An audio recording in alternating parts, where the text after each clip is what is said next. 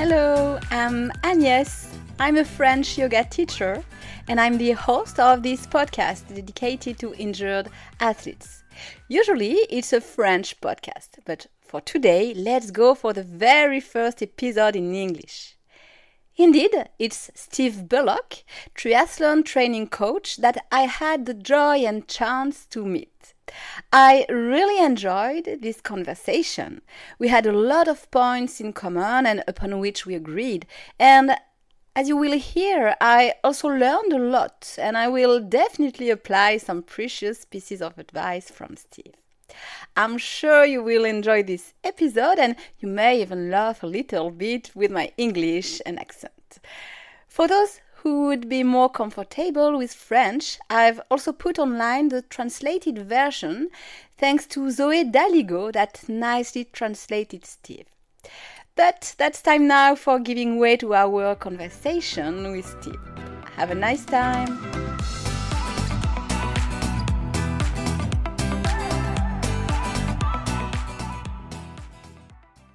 Hello, Steve. Agnes, hello. Great to meet you. Yeah, I'm really happy and lucky to have you on the podcast. So oh, thank, thank you, you, for uh, having accepted my invitation. No, my pleasure. And it's my very first interview in English, so I apologize by advance for my English uh, and my accent. Uh, but your, your, I'm French. Your English and accent are beautiful. but uh, and I'm French, so uh, it's a little bit of an uh, excuse actually.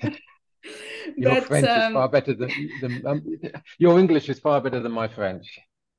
Uh, yeah, maybe, but yeah. So let's start with the beginning. So, uh, who are you, and uh, can you introduce yourself uh, the way that you want? Okay, so uh, my name is Steve uh, Bullock. I'm um, a resident of actually Australia and uh, the UK. I'm fortunate in uh, in being able to live in both locations. Currently living in the UK. And uh, over here, I run my own uh, running and triathlon um, uh, coaching business, and uh, it predominantly focuses on running and swimming. Um, I have done a little bit of biking with athletes, but uh, predominantly running and swimming and strength. Uh, so yes, yeah, so I run, run, my own business called Grasshopper Coaching. Um, and I've been doing this now for um, seriously. I've been doing it for a couple of years. Uh, it's been in the back of my mind for a little bit longer, but, um, but yes, it's, uh, it's an interesting journey at this point in time, and one that's very uh, worthwhile, and um, I get a satisfaction out of it.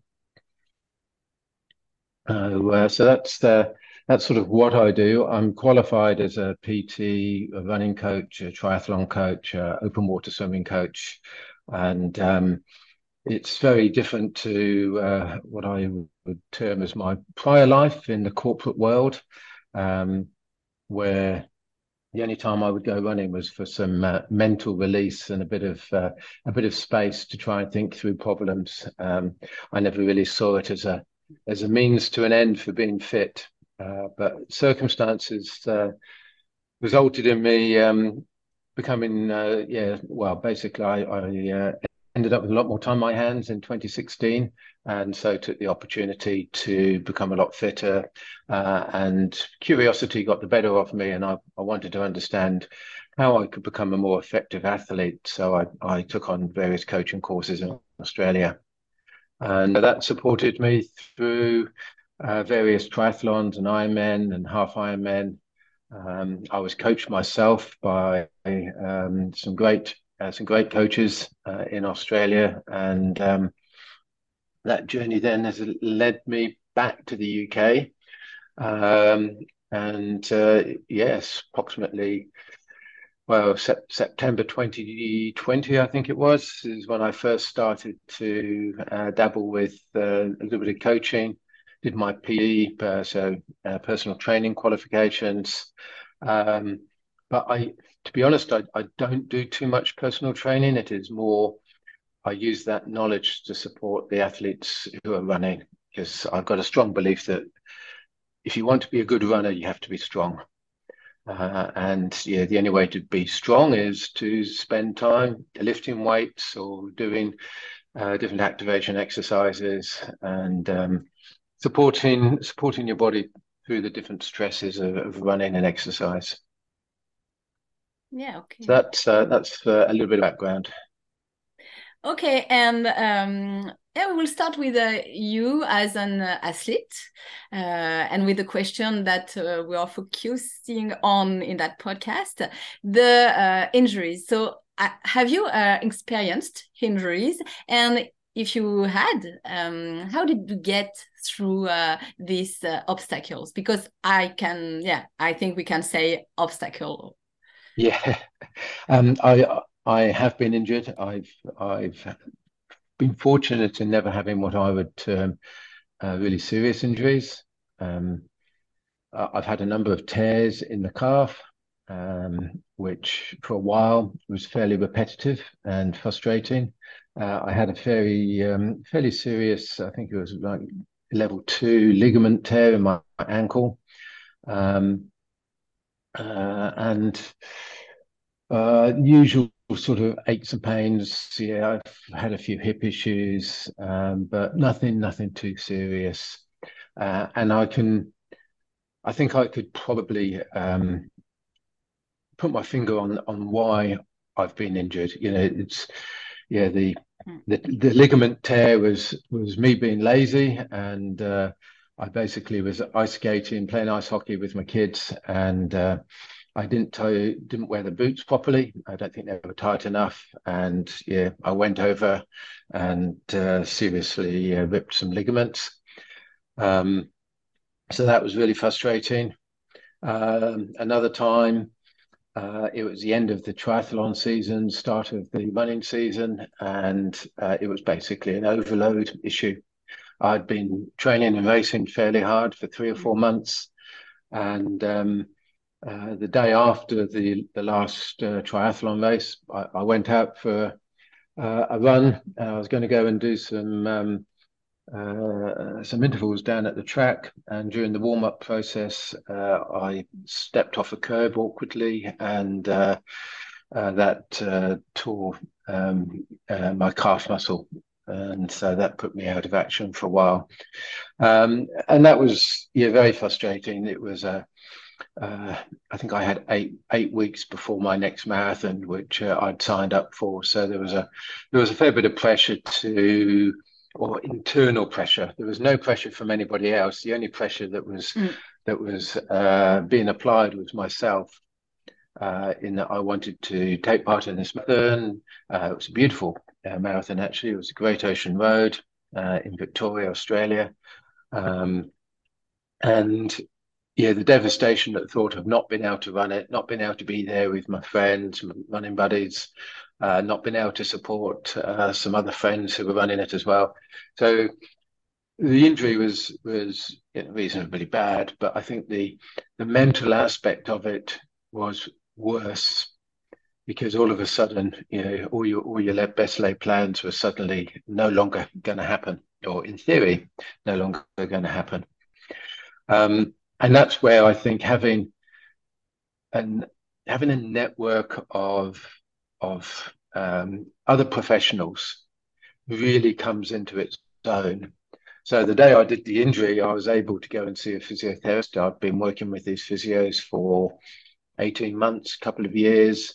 Um, they knew me. Um, I knew uh, I knew them, and I, I trusted them implicitly in in what to do and how to manage the injury.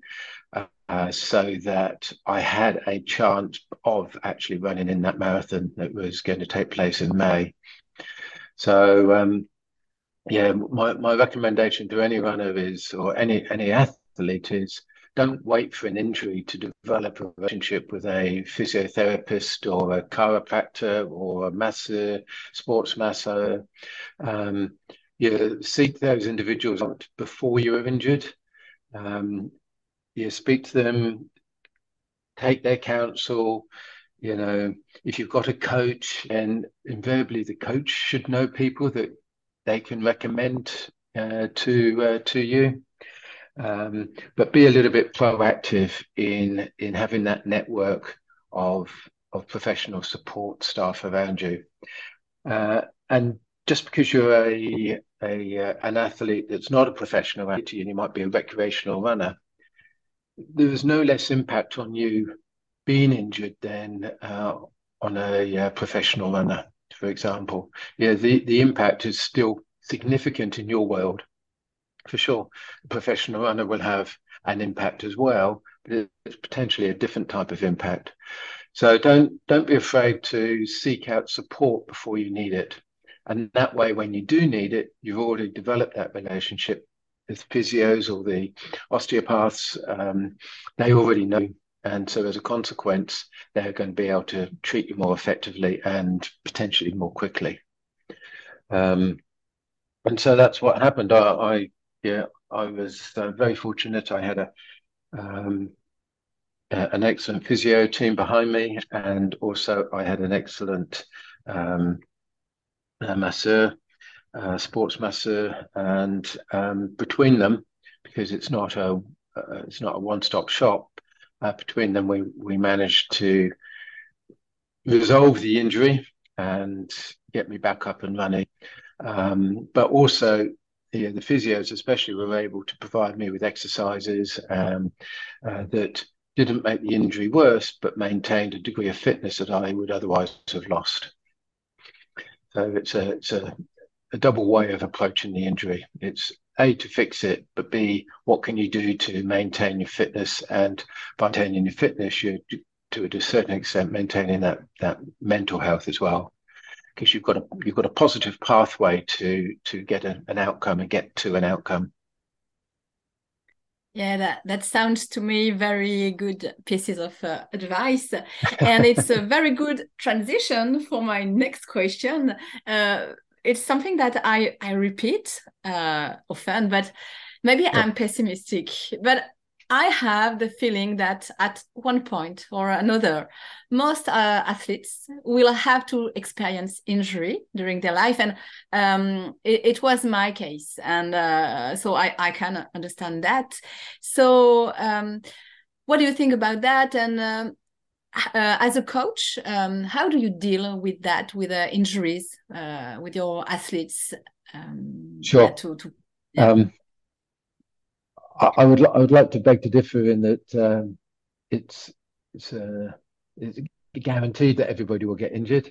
Um, I th- I think it is more it is more than likely that someone will be injured if they are uh, a runner or a triathlete or or even a swimmer.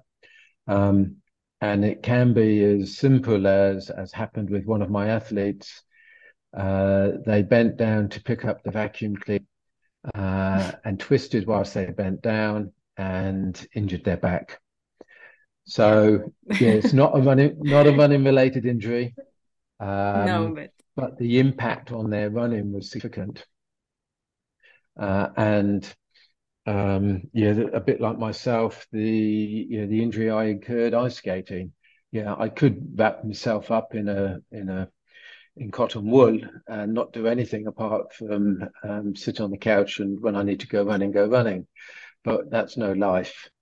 Um, so there is always going to be a chance that you injure yourself doing non um, sport related activities or mainstream sport. Mainstream sport is running or biking or swimming. But there are ways, I believe, that you can uh, reduce the likelihood of that happening. And um, last year, I was fortunate enough to be coaching um, uh, a lady who was doing some triathlons, uh, which resulted ultimately in a 70.3. And with virtually all of my athletes, I like to give them what I call a, a morning wake up strength session and um, an evening um, sort of relaxing session. So the, the morning wake up is very basic. It's just a couple of rounds of deadlifts, um, squats, maybe some lunges, uh, single leg um, standing, um, just just basic moves to get the body used to moving again after being yeah, on the bed for ideally eight or plus hours. Mm. Um, if you do it once, it's not going to have any impact. But if you do this regularly and I, I, normally rotate between two or three different uh, sessions each day. Um, what you find is that uh, it becomes a habit, and um, just those few exercises just slowly uh, build that uh, adaptation to movement and um, help you start the day in a positive way. Um, at the end of the day, it's all about rolling, a bit of stretching, um, almost being yeah, being very thankful for your body taking you through the day and getting through the day ideally uninjured. Um, but uh, the discussion I had with this one athlete who became injured was she wished she had listened and done all of those sessions because she recognized that um, yeah, she neglected the strength, she neglected the um, the self care. So, and that self care doesn't have to be a 45 minute or a 60 minute yoga session. Um, it can be, yeah, five minutes rolling your quads, one minute per foot rolling um, rolling on a lacrosse ball, just getting a little bit of uh, movement through your muscles, giving them a stretch, um, trying to get rid of a few knots. Uh, just as I say, just to just to help apply a little bit of TLC. I certainly don't, um, or rather, I certainly advocate also some very focused strength sessions as a way of minimizing injury. Um, but again, they don't have to be yeah, hours long. Uh, 30 minutes in the gym with some decent weights, which are appropriate to the individual, um, yeah, a great way of, of building that resilience and uh, movement patterns and strengthening the body. Uh, and it shouldn't just be about your glutes or it shouldn't just be about your hammies, but it's also, yeah, it's all about the stabilizing muscles, about your core, about your pelvis, your hips, um, getting different movements through different planes because yeah there's three different planes of movement so it's best to actually apply the movement to all of those planes. So sideways forwards, backwards pulling pushing. Um, yeah. Uh, uh, it's all the basics. You don't need to do anything fancy. Yeah and um, it's very nice because i think we have something in common with uh, yoga here it's the yep. the routine the the routine uh, that you do uh, every day and that's uh, really efficient to build uh, yeah it's strength uh, you were talking about strength but it can be also uh, we will be on stretching for example in mm -hmm. yoga but it's i mean it's very um, um, equilibrated in in yoga we we work on strength and stretching at the same at the same time. But it's the same thing uh, with this routine that you do every day and that really sustain uh, your uh, training and um, yeah so i i think uh, it's something that uh, people should uh, really um, embrace. Yeah because yeah. it's really a, a, key to for an injury proof practice i think what, what I really like about um, yeah the yoga practice and, and, what I always encourage my athletes is that the movements need to be slow and controlled. Yeah, you know, there's there's no point in doing yeah 20 push-ups if you know there's no form, um, if you're not really doing the push-up properly, uh, or if you're doing a box step, you don't use gravity, or uh, not gravity rather, don't use um, a momentum to get you up that box. You know, make it slow and controlled so that your muscle is actually having to do all the work, uh, and you're not using a springing action. You know, springing actions have their place, but if you want to you know, create some strength, then you need that slow and controlled movement. Yeah, I, am convinced in yoga we also uh, make a, a, deep strengthening and uh, also slow moves. Um, and yeah, um, yeah so well, I when I was going to say when I when I first started doing so I've only been doing marathons now for um, nine years. Um, so I did my first marathon when I turned uh, 50 or 51. Um, and I ended up, I think I've done 15 or so now. So a few, but not not not major. Uh, but certainly for the first three or four, my marathon training was was complemented by uh, Bikram yoga. So I spent yeah, one or two sessions per week uh, in the studio. Uh, I was fortunate in that I had the time to be able to spend to do that. Uh, and yeah, just develop that that core strength and that movement pattern uh, that then supported the um, yeah, the running. And even when I did bus, um, yeah, serious, well, yeah, marathons, I should say, uh, there was definitely a lot of a lot of yoga and yoga, yoga movements that I didn't necessarily do in a studio, but I certainly spent time doing it in the home and the home gym. Yeah, you can definitely make yoga uh, at home, and uh, it doesn't have to be like one hour session. It can be uh, definitely um, something shorter, and also. Um, yeah, I don't know. It depends on yoga approach, but often you have this mental uh, aspect also in yoga that can be uh, interesting if you uh, mm-hmm. if you are running a marathon, for example. Yeah. And um, yeah, talking about mental, uh, I come to a very important question to me.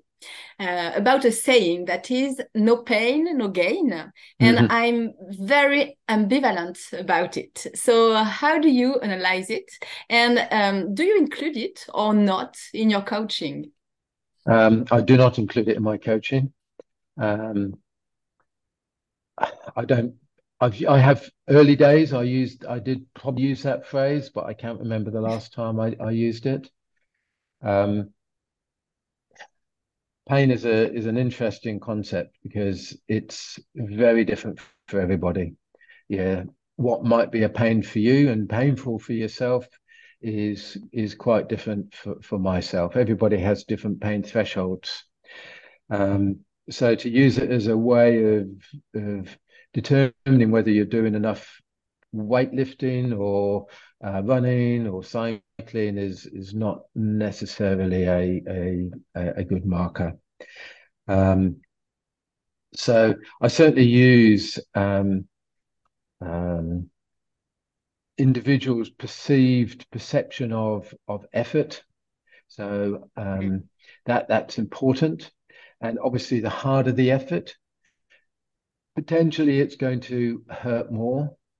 Um, you know, your your muscles are going to be quite heavy and painful and and screaming out for you, to stop. But invariably, it's your head that's telling you to stop before your muscles and your legs want can or should stop. Um, but yeah, no, that phrase "no pain, no gain." Uh, I'm not. Uh, I'm not a great advocate of it at all. Yeah, I, I often say would be better to say uh, no pain, uh, no um, no effort, no gain. That's for yeah. sure. And uh, I mean, yeah, we, totally. have that um, in um, yoga philosophy. We we have that. It's called tapas, and uh, it means that you have to put efforts and you have to uh, be perseverant uh, to advance. I mean, to yep. yeah, to to to um, if you have to, an objective, yep. yeah, yeah, to progress. Um, but no pain it's that word that i think pain. And it's a yeah as you said it's really um difficult word to analyze because yeah what is pain? And yeah you have maybe to learn a little bit that also. What is the pain i can uh, support and uh, where should i stop? And this yeah, is not yeah. easy. No definitely not. So you get the pain for example you go to the gym and you have a really good session and you wake up the next day and you have DOMS, you late onset muscle soreness. Uh, yeah. Now that's a, that is a form of pain, but mm. it's a good pain. Yeah, you know, it, yeah, definitely. It, it, however, if you wake up the next day and you know you, you've got limitation of movement and maybe your back has seized or uh, there's a um, uh, there's a sharp shooting pain that's going up your leg, that's not a good pain.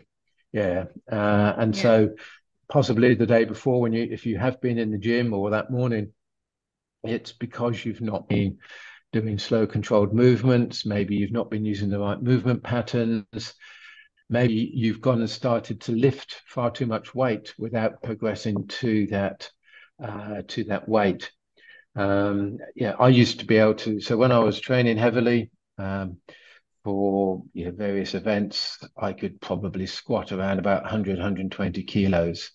there's no way I could squat that much at the moment, uh, and I don't even attempt to. You know, you, you you have to build up to that.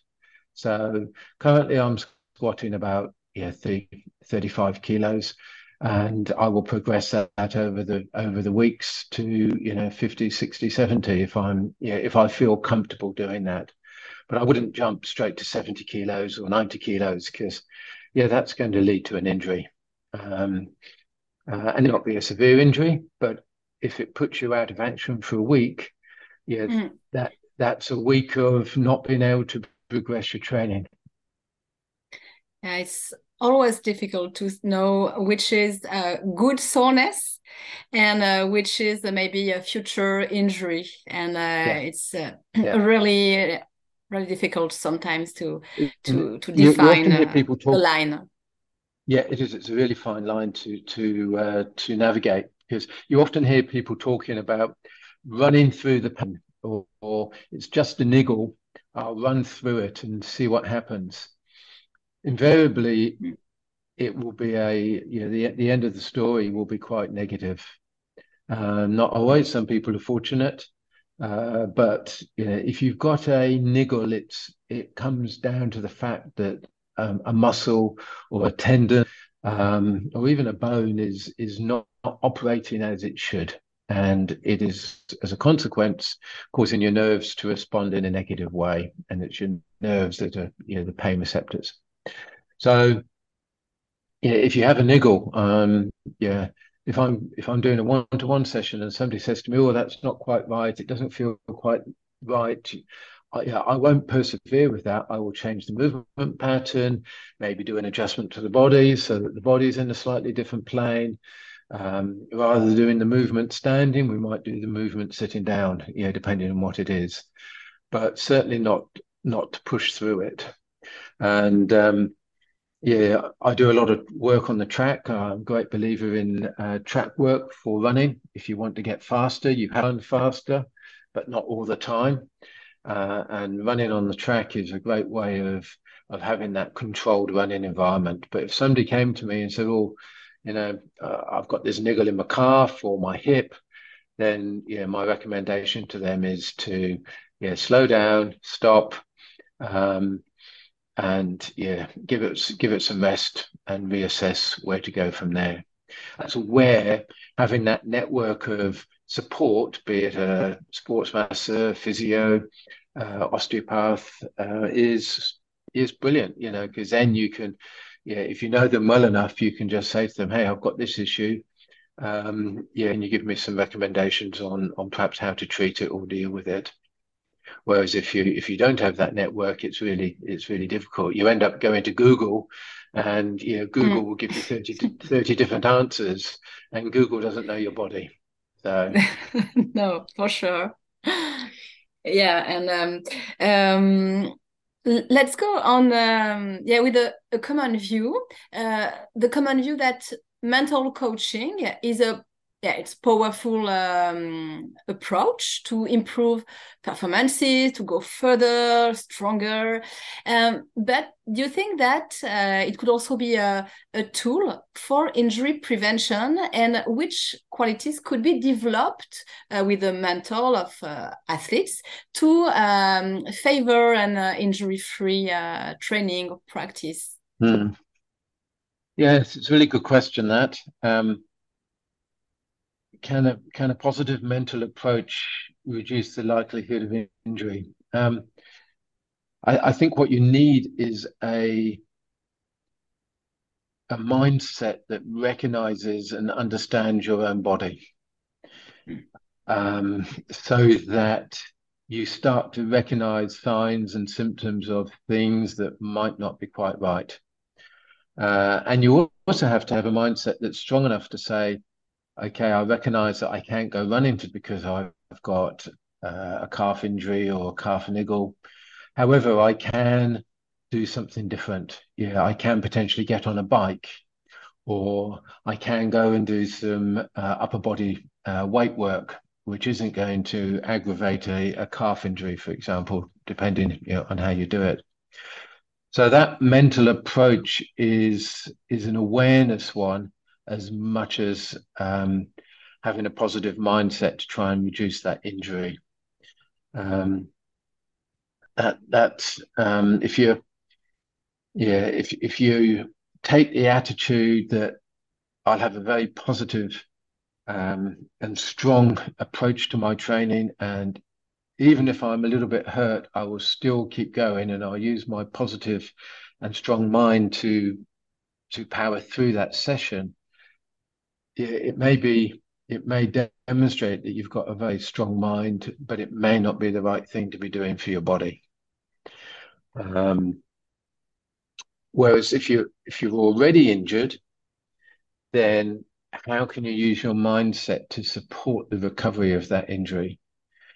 And I think the mindset is very important, but having a having a strong community around you, and a network of friends and running buddies or training buddies that um, yeah just don't ignore you if you do have an injury is uh, almost as as powerful because then you know that they're still there rooting for you and supporting you and when you're back to running or cycling or swimming they'll still be there for you. Yeah. So it's not as though, you know, you can you can suddenly stop running because of an injury, and all of a sudden you've you've lost yeah, a lot of the people that you would go and talk with, that you would network with, that you you've got this little community there that you're suddenly on the outside of because you're not doing activities with them. So if you if you have a positive and strong network who recognize that an injury yeah means that you do continue to talk to people and perhaps yeah somebody will be kind enough to jump on a bike with you so you can go cycling together if the weather's kind or to go down to the gym and do some gym work with you or just to ask the question hey how are you doing? can make a, a real positive difference and that's where the positive mindset comes in. Um, so as part of my coaching I'm as much about developing the community and the support for each other uh, as um, trying to pe- teach people how to run effectively with good form uh, and with efficiency. Um, because that network is is as is as powerful or is it as effective? Yeah, you're much better running together as you are running alone. So, um, and and I think uh, I think that's been yeah, demonstrated to me over the last 12 to 18 months as as my running group has sort of developed. And I don't really I don't really call it my running group it's their running group. They're, they're the runners of the individuals that have have created that positive network for everybody and look out for each other and support each other.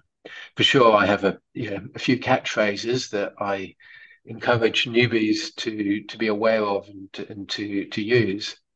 Um, so, for example, every Friday we go for what I call a social run, and yeah, we have the catchphrase which uh, is you know, nobody left behind. So nobody gets left behind. Yeah, it's quite simple. If yeah. there are faster runners, mm. if there's faster runners in the group, sure they may go on ahead three or four hundred meters, but they know then to turn around, jog back yeah. to the back of the group, join the back of the group, have a chat with the uh, the runners that aren't running as quickly as they are, and um, yeah, give them as encouragement. Yeah, have a few jokes, a few laughs, etc. Um, and often we say, you know, it's not the running that's important; it's the personal connections and and it's being together and it's it's supporting each other that's as important, if not more important. So the the mental, the positive mental side of it, that can help you avoid injury as as much as you know following a uh, an appropriate coaching plan. Yeah i i totally agree. And it's something that i often say if you're injured um, just don't hesitate to to talk to people to say okay i'm injured i feel bad yeah. uh, some people won't understand uh, but i'm sure that most of athletes will understand and will be mm-hmm. supportive but sometimes yeah. you have to ask uh, i mean if you if you feel like because maybe sometimes you also feel a little bit oh, you also need a little bit time alone and just to uh, to think but after i think it's very important to go mm-hmm. and and look for this support yeah definitely yeah, totally. That, yeah. so So, so on our social run, at the end of it, we we finish up at a calf, and yeah, I totally support and encourage anybody that's not able to run because of an injury, if they can get to the calf to join us at the end of the run for coffee and a chat and to catch Yeah. up, yeah, with their running buddies, then fantastic. Um, Mm. sometimes we we have a I wouldn't call it a splinter group, but we have a, a small group of individuals that go off walking. Yeah, they've either got races coming up over the weekend, and so they don't want to go running, or maybe they do have an injury. And so a small group of them may go off walking and do a walk together and support each other that way, and still then meet up for coffee at the end. So yeah, they they don't miss out on the social element of it as well. And with recreational running and recreational triathlons, that's a connection and, and being part of a team and part of a group is is critical. It's really important part of of an individual's life. Yeah, and I, I even think that injury could uh, reinforce some uh, links between people. Um, Yeah. it could be, and um, actually, the the title of my podcast in French it's uh, "Ta blessure ta chance," which in English uh, could be translated into "Your injury, your luck." Um, it, I mean, I, I chose this title because I, I Mhm. knew it was a little bit strange and uh, Yes. yeah, a little bit understand to um hard to understand first but um uh, i really believe that injury can positively impact our life um through uh, resiliency um what i call realignment and um Mhm. how is your vision about that I think that comes back down to your your mental fortitude. Um, you know, if and, and why are you exercising? You know, what's the purpose of you exercising? yeah the why Um, yes.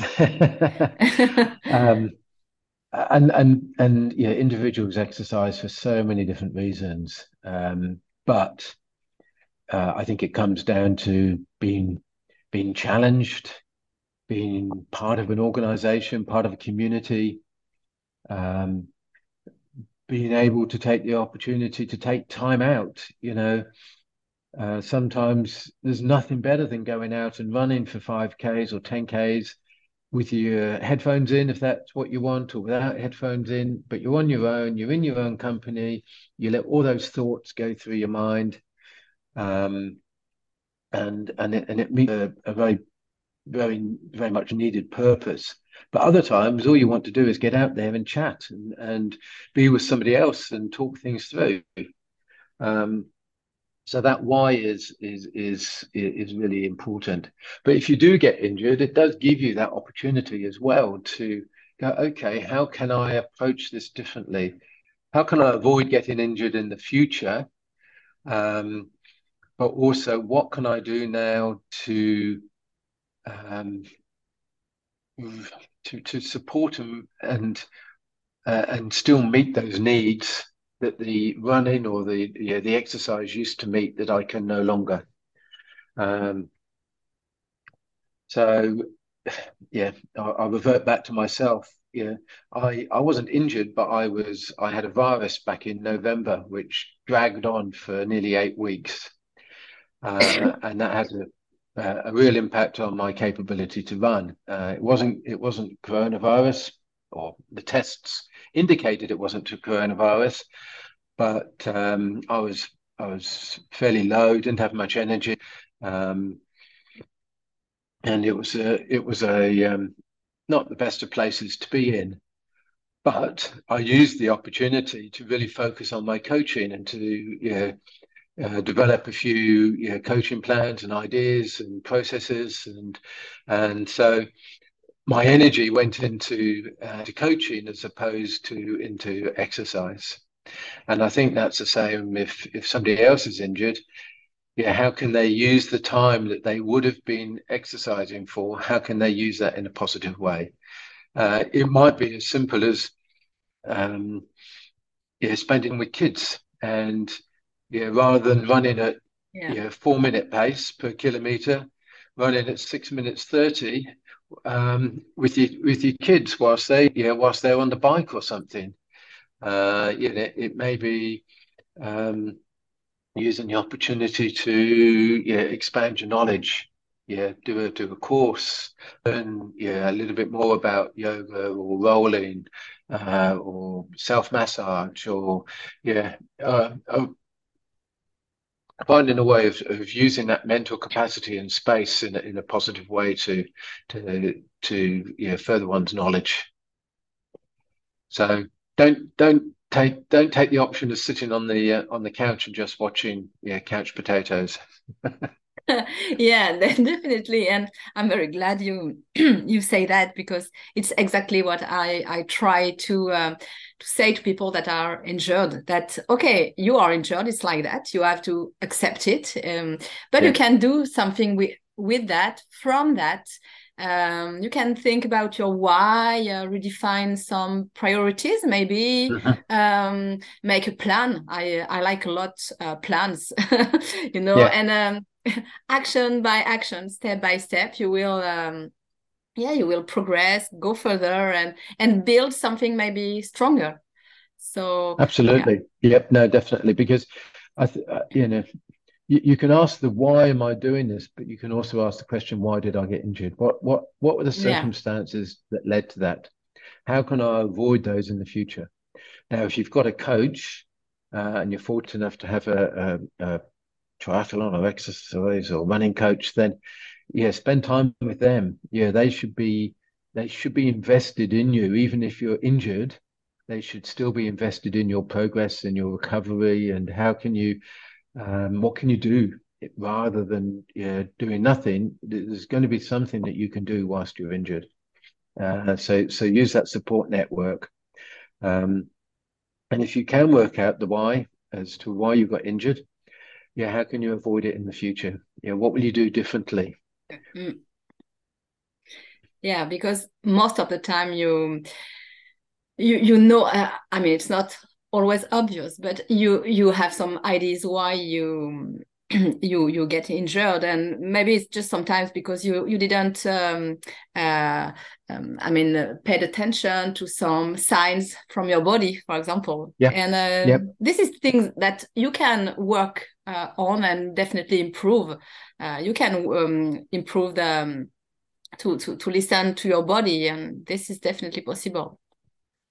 Yeah, absolutely. And with there's so much tech out there now as well that you know we can we can use technology to to help with that discovery. You know, just look at the amount of sleep you're getting you know, did yeah. you have a, a did you have a week of four or five hours mm. sleep and how much of that was deep sleep versus light sleep you know where you're having to get up in the middle of the night because you've got kids or animals that needed attention yeah. Um, yeah if you've if you've got stresses outside of your exercise regime those stresses will definitely have an impact on your exercising. And so, yeah, you cannot um, sustain the same level of exercise if if you've been sleeping badly for whatever reason, compared to if you've had you know, six nights of eight hours sleep of uninterrupted sleep. Um, or it could be as simple as how much water are you drinking? You know, if you've not been mm. taking mm. appropriate levels of water, your muscles love water; they need water, uh, and yeah. if you've not been giving them that water, then um, yeah, they they're going to start to complain, and you'll get niggles, etc., etc. Oh, it might simply be what's your training load. If you've suddenly had a major spike in your training load, then that will almost certainly result in some sort of injury, either severe or, or a niggle. And if it's a niggle and you ignore it, then then it's likely to become more serious and I've seen that recently with people who uh, who I run with.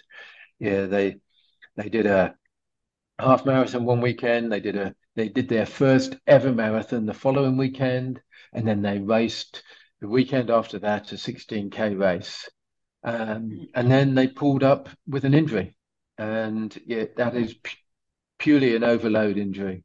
Yeah, where mm. the where the progress has been too fast and, and not controlled sufficiently and and I told them that. Yeah. yeah, but but back to basics. But sometimes it's hard to to hear that. But uh, yeah, sleep, uh, no stress if it's possible, or I mean, uh, as less stress as possible and uh, mm-hmm. um, hydration, yeah, water, uh, no overload. Uh, nutrition. yeah. yeah, nutrition, yeah. of course. Mm. It, it is the basics. Um, yeah. And if you if you get the basics right, it supports yourself physically as well as mentally. Yeah. Um, yeah. So the brain, the brain is in need of good food just as much as your muscles and tendons are. Yeah. Your, your brain yeah. is a is an organ, so uh, treat it kindly. Um, and you know, there's a lot of science and connectivity now between gut health and brain health. Um, yeah, I'm not a scientist, so I won't I won't pretend to know too much about it, but there is that link uh, between the two. So yeah, uh, definitely. Yeah, just be just be conscious of of what you're eating, because um, uh, it it does and it will have an impact. Yeah, yeah, yeah. And I, and I, think and I think the other part, the other aspect of, of mental health and, and running is, uh, and I notice this especially if I've done a big event. Um, uh, the, the, day after or the days after I've done that event, you you you you have a loss of endorphins. Yeah, so mm-hmm. consequently, mm-hmm. your your mood is going to be different because all of a sudden you've stopped producing those those chemicals that are feeding the brain with nice nice patterns and giving you lots of positive reinforcement and you stop doing that and and you can have uh, quite significant um, lows mood lows after events yeah um, and i think that's why a lot of people yeah they'll do an event they'll curse their way through the event they'll love it in a in a in a in a, strange way, uh, say they'll never do it again, and then the following yeah. day when they're feeling depressed and and have got the blues and are feeling quite sad, they'll sign up for another one. yeah, yeah, yeah, it's true. So it's, Definitely, it's the it's not it's not just the mental benefits whilst you're doing it you've got to be aware of the mental consequences after you've had a big training session or you've had a big race or a big event. Yeah yeah it's uh i mean it's um yeah uh, endorphins uh, as you say it's uh but uh, i guess um every people that uh, uh had a big event uh, felt that that kind of uh woof uh, after the event. Where you you don't yes. know really okay and what what am i doing now? Yeah. And yeah, yeah definitely yeah. And um, uh, it's time for a question I, I like a lot. Uh, mm-hmm. Do you have any recommendations? This can be a book or a podcast or, um, or whatever, and it can be in English. Uh, uh a lot of um, books are translated in French uh, to help uh, listeners interested in digging into the prevention of injury. Hey. Um, so I follow a few Instagram accounts that I, I like to watch. Um, yeah, my my old physio team, uh, that they um, they're called the Injury Clinic in Geelong, uh, in um, in Victoria, Australia, and they produce some really good and valuable blogs about um, injury prevention and how to exercise appropriately. Uh, there's a there's a guy also in Oz. Uh, I'm sure there's yeah, some really good European and UK um, accounts as well out there, but uh, there's another individual called Mechanics of Movement. Uh, and he has a really simple way, but very effective way of explaining different movement patterns and what's good and how to progress movement patterns as well. Yeah, so something I love to do with with my athletes is if I'm if if we're working on press ups, for example, a really basic movement or a, or a plank, you get to a point where you can plank for a minute, for example, and mm. you can do it really well and you can maintain form. Is there really any benefit then in plank for two minutes or three minutes? I, I, yeah, possibly not. So what I like to do is actually give them then the next challenge, which is providing a um, a, a, um, a progression to planking where their feet perhaps are on a wobble board. So yeah yeah, all of a sudden you're you're you're causing a movement that requires them to use different stabilizing muscles to effectively hold that plank. Um, or if you're doing um, hip thrusts, rather than having your feet on the floor, put your feet onto a roller so that you, the, the roller is moving. and yeah. and it also automatically creates a, a different way of you having to uh, work the muscles and work those stable limb muscles to mm. um, to generate that movement pattern. So yeah, the mechanics of movement is is a great um, yeah site that offers progression, shows different ways of progressing exercises. Um, book wise, uh, 80-20 running. Um, it's very it is very running focused, although there is a, a bit of a focus on on cycling as well. But basically, that that's where 80% of your running is in what's termed zone two, and 20% of your running is in zone four, five, where which is the hard work. Uh, and a lot of people fall into the mistake of running too quickly too often. Mm. Um, and a lot of people also fall into the mistake of following somebody else's zone two, thinking that their zone two is going to be the same. And of course, invariably, it's not. So it's great running with other people, but sometimes it has an adverse consequence in that you're trying to run too hard to keep up with them all the time, or or maybe you're having to run too slowly as well. Um, so be aware of your own uh, threshold and your own um, uh, HR uh, zones. Uh, but yeah, that 80-20 running, uh, Matt Fitzgerald um, offers some really good advice.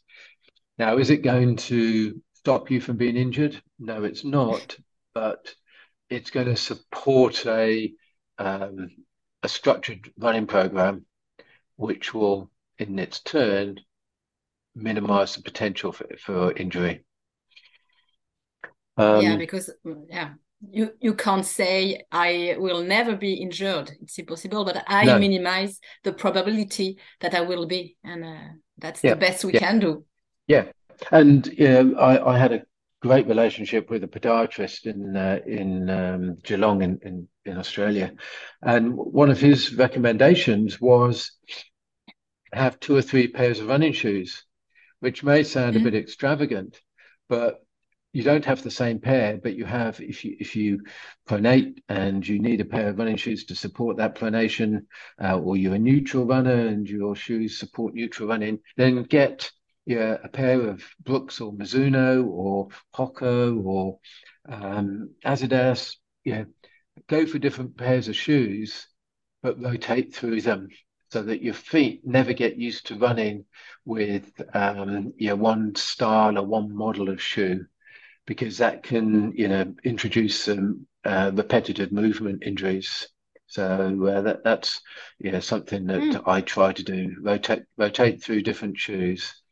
Um, you know, you can have trail shoes for when you're on trails. I have a pair of running shoes for when I'm on the prom, just yeah, doing easy runs. I have a pair of shoes that I use on the track. Um, for sure, it's an expense, and you have a, an upfront expense, but the consequences is that they last longer. Uh, yeah. because the shoes need to recover as well. If you continually use the same pair of shoes day in day out, they are going to, um, yeah, the materials in them will get compressed and they won't give you the support that they were designed to give you. Um, a lot of people recommend yeah, barefoot running. And again, that's got some mm. advantages. Your, your toes are a really important part of running, your big toe especially. Um, but you can also do lots of toe uh, movements and activation work and strength work you know, with your feet big proponent of rolling uh, your feet with uh, the lacrosse ball and, and getting that movement through your plantar fascia. Um, so yeah, there's sort of some of the um, yeah the, the, sites that I go to. Um, I don't go to any that specifically talk about injury prevention. I think if you have a balanced training load that is mm. progressive, then that in itself will support injury prevention. And if you have a coach, then that coach should be leading you through a program that what I call builds over two or three weeks and then has a consolidation period. You, you cannot build and build and build and build because ultimately something will break. So you do need a, a week of downtime where you're still exercising, but that intensity and volume of exercising is reduced. Yeah, it seems uh, very wise. so yeah, yeah, it's definitely true. And um, if you had one um, takeaway sentence to mm -hmm. uh, avoid uh, injury, uh, it can be a citation or just an advice, uh, short advice um, to take away. Which one would it be? Oh, can I not yeah, use? Hard. I, it is hard. Um, so one of my favorite catchphrases uh, is "Be consistent." Yeah, consistency is key. Um, yeah, and, and, in many ways that's consistent. Yeah, consistent sleep, consistent water, consistent um, exercise. If you stop and start, stop and start, you're going to hurt yourself. Yeah, um, um, yeah, I, I definitely agree. It's yeah, and, uh, and, and, and, um, yeah. It's a simple phrase, uh, and I often combine it with the other one, which is be kind. Be kind to yourself, be kind to others. Yeah, um, we have that in yoga. It's called uh, ahimsa. It's uh, yeah, the kindness to to yourself. Um, and uh, but um, I have one question that uh, pop up in my mind about sure. that. You you say be consistent, and um, I'm totally found um, found of um, you know uh, it's journaling. Um, uh, it means to have uh, to write things uh, yeah. for example to track uh, things uh, my water um, uh, intake um, do you do you use that um, so I certainly track all of my training, and those athletes that I support, I track their training, and yeah, I will I will show them their progression or otherwise if they if you know life gets in the way of training. You know at the end of the day uh yeah i'm supporting one athlete at the moment um kids work uh, family life uh all of that can get in the way of training. And the advantage of having a coach as opposed to following a generic plan is that we can adapt according to life. Yeah. um, so, yeah, my athletes and myself, we record all of our training. Yeah, it doesn't necessarily all go on Strava. You know, it doesn't have to go on Strava yeah. either.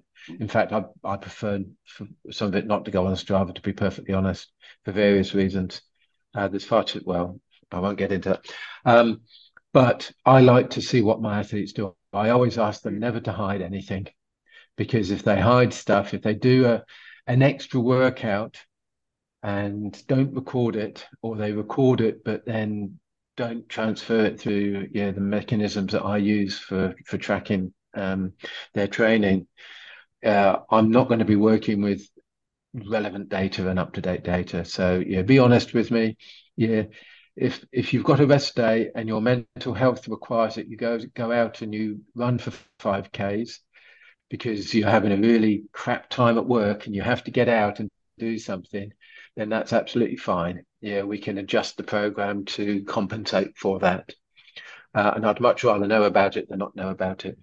Um, whenever I take an athlete on, one of the first things I ask them to do is a food diary.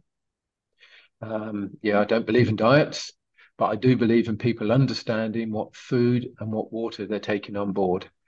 Um, some athletes I have, have um, they claim they have a weight problem. Yeah, uh, you can be an athlete at any weight. Yeah, weight does not determine whether you're an athlete or not. Um, however, if if you want to run faster or cycle faster and you are carrying surplus um, fat, basically, then if you can lose that fat, you are going to have to work. You will not have to work as hard to move your body as quickly because yeah, there's there's less weight to move. Yeah, your power weight ratio will be different if you can lose weight. Um, but I don't suggest they go off and do a crash diet. What I suggest is that they do a food diary, look at what they're eating, and determine themselves whether there's a way that they can cut down or reduce or uh, preferably just replace. So rather than having that Mars bar or that can of Coke for breakfast, can you perhaps yeah have porridge and honey and a few nuts? Um, and yeah, I had I had one athlete who uh, had a really um, sweet tooth and loved his uh, fizzy drinks. And every morning at 10 o'clock, he would religiously at work go to the go to the machine and have one of these drinks. So I set him the challenge of not having this drink for a month. Uh, and we had a we had a couple of weeks before the month started where we started to cut down on it a little bit and introduce some different habits. And he replaced that caffeine sugar intake with water for a month. And all of a sudden, he and the reason we did this and the reason we looked into it was because he had reached a, a, a plateau. He just whatever we did with his training, we could we couldn't improve his times. Um, we changed. We ended up changing his his hydration and his drinking, uh, and he cut out uh, some alcohol at the same time. And after a month, six weeks, he was looking ten years younger, and he was achieving new PBs. So what you put in your body, what you fuel your body with, has a direct consequence on your training and your outcomes, and yeah, will have definitely. a direct and will have a direct correlation with whether you are injured or not. Yeah, because you yeah, won't you won't have to work if you put the right stuff in. You won't have to work as hard to get the same results, and if you have to overreach, you're more likely to injure yourself. Yeah, yeah, yeah, and um, yeah, I'm I'm glad to hear that I'm not the only one that uh, like uh, to track things because I, I think it's really nice for motivation and for yeah. feedback both. Yeah. Both uh, you can use it uh, for both of them.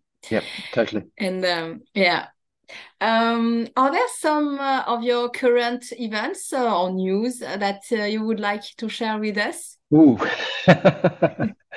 um, so I've I've only actually got two events, uh, two major events, uh, A races as I call them, as lots of people would call them, programmed for for this year at this point in time. Um, I'm doing Copenhagen Ironman uh, in August, which will be my second Ironman, and wow. Uh, uh, I'm I'm to be perfectly honest, I'm I'm quite scared with the training that I need to do to accomplish it, and um, I'm, I'm looking forward to it in some ways, but also know it's going to take an awful lot of effort and time. Um, and then the second event I've got is uh, the Chicago Marathon, uh, which I believe is in October. Um, so I uh, that's a hangover from COVID. Uh, I was meant to race in 2020, and I deferred three years to uh, 20 uh, yeah 23. So that's they're the main two events I've got, but um, I'm running a uh, a high altitude training camp in June in Switzerland uh, for running and swimming. And so, although it's not an event, I have to be prepared and fit enough to go out there so that you know, I can lead the uh, lead the runs and swims effectively. So that that needs a lot of training to get to get to that state as well. Yeah, nice program. Yeah, thank you. And so, do, do you have uh, anything uh, you you want to add, or Ooh, anything I'd like to feel add? free to add everything you want. um, uh, it really comes back to some of the points that we've already spoken about for injury prevention, which is, yeah, don't don't go out and overload your body. Um, make sure you fuel your body appropriately um, uh, with with good food and water, um, and um, yeah, look after yourself and your fellow runners. Yeah, be kind. Um, uh, that's uh, uh, and if you're not part of a running group, look for a running group. Look, look, look around to see who can potentially you can join because having a having a community of runners around you is such a positive mental um, uh, fortitude. Yeah, it's really great to be able to have that connection with others, and I'm really lucky that uh, yeah the group, uh, yeah the Grasshopper coaching squad or, or crew uh, that has developed over the last 18 months here. Uh, they um, they they're so good at supporting each other um, and and giving each other the encouragement uh, uh, and positive vibes that uh, that really do it does help other people with their running. and now I'm starting to ramble, so I think it's time to uh, call it. yeah, great uh, summary uh, for the for the episode. Thank you very much for uh, sharing your vision and uh, your experience. And uh, thank you also to our listeners. I look forward yes, um, having their feedback on this episode, and I'm sure they will learn a, a lot. I'm, I'm sure about that. So well, thank you. And thank if, you, and Steve. If, your if, your, if your listeners wish to contact me to discuss or question or ask anything, then um, I don't know if you do show notes or podcast yeah. notes. Feel feel free to put my uh, email and social media contacts in there. Yeah, I will put uh, all the details in the sharing notes uh, of the, the podcast. Brilliant. Thank you, Steve. okay, and yes, thank you very much for your time. Good to chat.